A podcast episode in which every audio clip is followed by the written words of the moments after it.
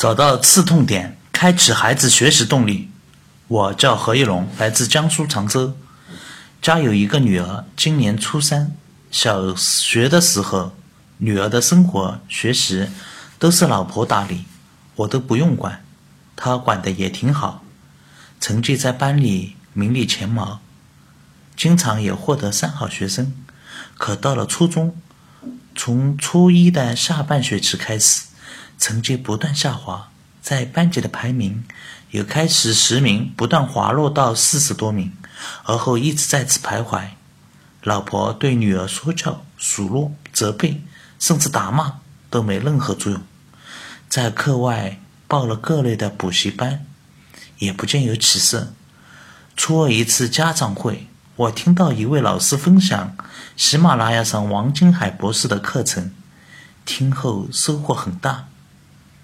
它变成我开车的必听课程，而后我从线上走到线下，带着全家一次次走进福音学习。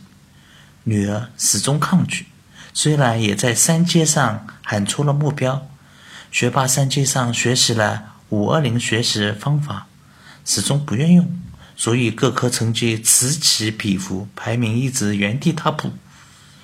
一次。女儿与邻座的女生因为坐次的问题与班主任直面冲突，班主任直接打电话向我反馈女儿的情况。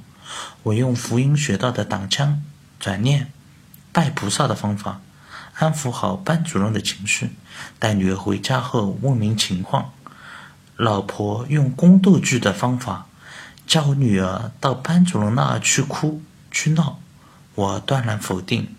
我举例王博士的敬而远之的故事，告诉女儿：老师认为你和那名女生是一类的，所以你的座位始终是围绕着她的座位在挪，你的名次就在那。强者总是用结果证明自己的强悍，而弱者用借口来掩饰自己的懦弱。改变老师对你的评价。你只能用你的成绩、你的优秀去证明你和那个女生不一样。女儿前面的状态一直是起起落落、浑浑噩噩，她自我感觉良好。这件事给她深深的刺痛，让她看到了现实的残酷，同时也是生动的一刻，给她一次猛击，让她警醒。女儿开始认真刷题。有问题敢于请教同学，向补习课老师求教。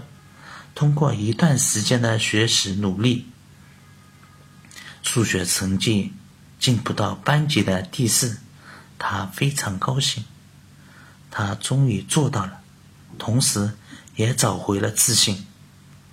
爱孩子要懂孩子，开启孩子学习动力。我努力做好教练。陪伴女儿一起成长，走进福音，幸福才刚刚开始。